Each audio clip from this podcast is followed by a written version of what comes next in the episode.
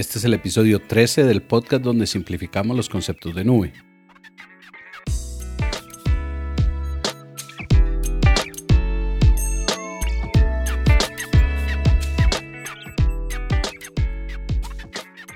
Bienvenidos a Simplemente Nube, donde buscamos la forma de llevar a ustedes de manera sencilla los secretos y consejos en el uso de tecnologías de la nube.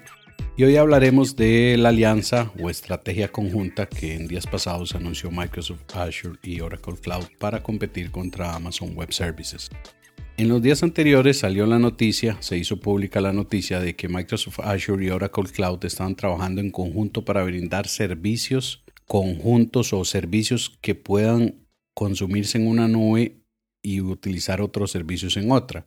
Pues bueno, esto no es nada, no es nada nuevo, son cualquier ambiente, ambiente multicloud pudiera hacer uso de esto. Y como cualquier otro ambiente multicloud, podíamos consumir unas cosas de un proveedor como Oracle y otras cosas de otro proveedor como Azure. Pero lo sorprendente del anuncio fue que se iban a poder consumir recursos de una nube a otra de manera nativa. Y eso realmente eh, fue sorprendente para los que trabajamos en el ambiente de nube que haya salido un anuncio de estos que, dado que Microsoft Azure y Oracle Cloud son competidores directos. Lo primero que se nos viene a la mente es que están haciendo alianza para eh, competir directamente contra Amazon Web Services.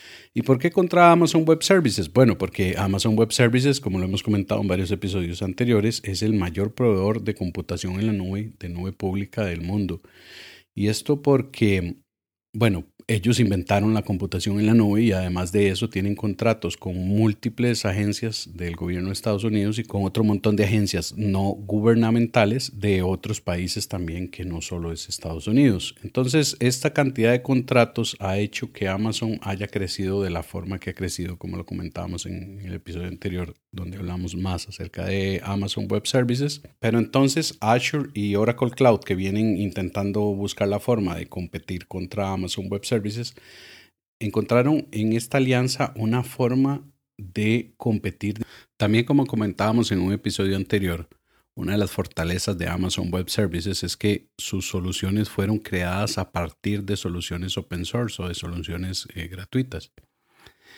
Muy al contrario de lo que siempre ha hecho Microsoft y lo que ha hecho Oracle, que generalmente basa sus soluciones en software eh, muy eficiente pero muy costoso. La mayoría de gente por poner un ejemplo, que utiliza SQL Server o Oracle Database, es porque tienen, son empresas o tienen soluciones de muy gran presupuesto.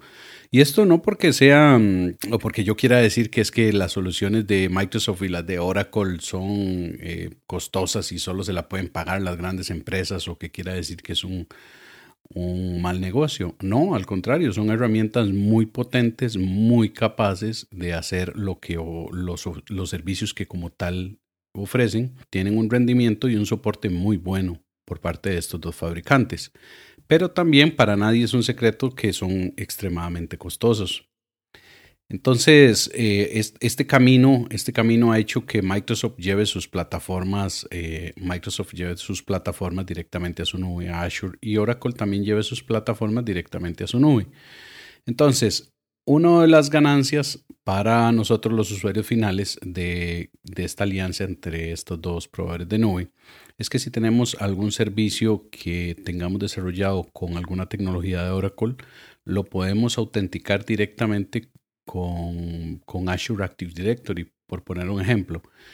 Y esto es importante porque en la mayoría de empresas de gran, de, mediano a gran tamaño utilizan la autenticación de, de, Active Directory o directorio activo de Microsoft para poder administrar sus computadoras y servidores y portátiles y todo este tema. Entonces es, muy importante tenerlo en cuenta porque ya la gente va a tener una experiencia de utilizar su mismo usuario independientemente del servicio donde esté o de la nube donde corra. Eso me parece una, una cosa muy importante, una solución muy interesante para el usuario final. Pero entonces, ¿Qué dice Amazon Web Services de esta alianza que hicieron Azure y Oracle? Pues bueno, sencillamente lo que dicen es lo que les acabo de comentar, que están buscando la forma de mantener rentable estos negocios de licenciamiento tan costosos que, tienen. Y esto lo dijo uno de los, de los directivos de, Amazon Web Services en los días anteriores, cuando, cuando se le preguntó se le cuestionó acerca de, qué opinaba de esta fusión que estaban haciendo, de este trabajo en conjunto que estaban haciendo Azure y Oracle Cloud. Entonces dice que es, es algo muy, muy sencillo de entender porque, porque ellos están buscando la forma de mantener sus servicios en la nube y mantener el alto costo de ese licenciamiento. Mientras que Amazon siempre o se balancea un poco hacia el lado del open source y de soluciones más gratuitas, donde entonces eh, al no pagar ese licenciamiento se le abarata al usuario final muchísimas soluciones. Yo como siempre les he recomendado desde este podcast, si ustedes están pensando en o ya tienen algunas soluciones de open source, pues lo más sencillo es Amazon Web Services. Si ustedes tienen soluciones de Oracle, pues lo más sencillo es irse a la nube de Oracle. Y si tienen soluciones de Microsoft, lo más sencillo son las, la plataforma de nube de, de Microsoft. Podemos tener las cosas buenas de ambos mundos. Esto probablemente no sea tan recomendado para empresas que están iniciando o, pequeñas, medianas empresas que están apenas eh, intentando llevar sus soluciones a la nube.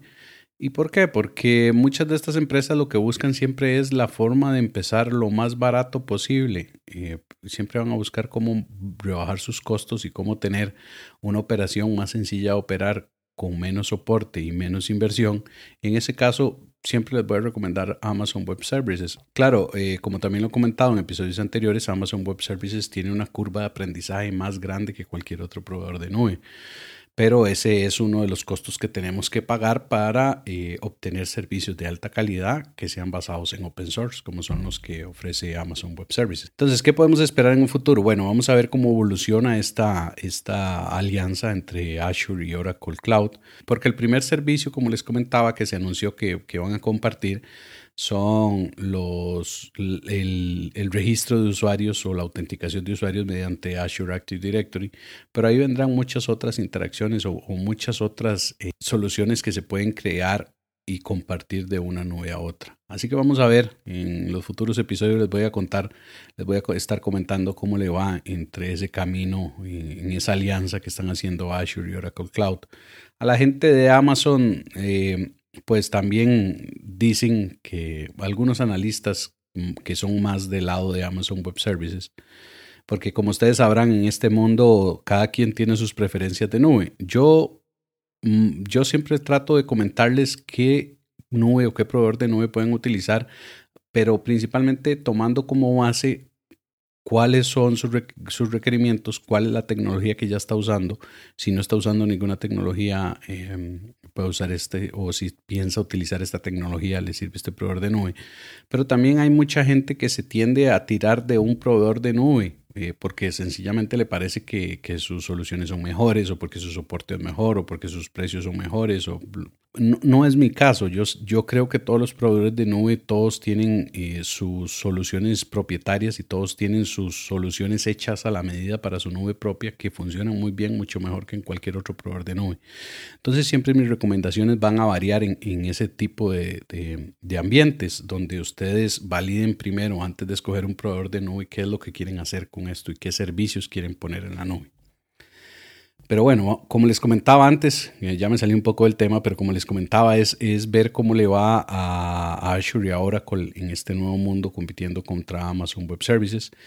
Y también, como decían algunos analistas eh, afines a Amazon Web Services, están eh, compitiendo para ver si hacen alianza por este contrato de, del, del, Pentágono de Estados Unidos por algunos servicios del ejército de Estados Unidos. Y es porque es un contrato de muchísimo monto, ya lo mencionábamos antes, es un contrato que puede llegar a los 10 billones de dólares eh, repartidos en 10 años. Pero no solo es esa cantidad de dinero, que es una cantidad increíblemente impresionante, pero no es solo esa cantidad de dinero lo que está en juego sino es que al Pentágono poner sus servicios en algún proveedor de nube le está poniendo como su sello, o sea, le está poniendo el sello de que este servicio o este proveedor de nube está autorizado por el Pentágono. Y los proveedores de nube están muy conscientes de eso y eso es lo que están batallando. Ellos no están batallando, aunque sí les, les vendría muy bien ese, esos ingresos que les va a generar estos contratos, pero ellos lo que están batallando es ese sello que los va a posicionar mucho mejor ante otras agencias del gobierno de Estados Unidos y que les va a traer probablemente mucho mejores contratos en un futuro. Entonces muchos analistas tiran por ese lado de que, de que Microsoft y, Oracle están haciendo esta alianza para ver si pueden darse también eh, una buena posición en cuanto a este contrato con el Pentágono. Hasta acá el episodio de hoy. Quiero despedirme agradeciéndoles a ustedes por estar al otro lado escuchando este podcast y podemos ponernos en contacto perfectamente. Ya saben que pueden escribirme en simplemente nube barra inclinada contacto o en la descripción de este episodio les voy a dejar un enlace para que me puedan escribir directamente también. Nos escuchamos en el próximo episodio de Simplemente Nube.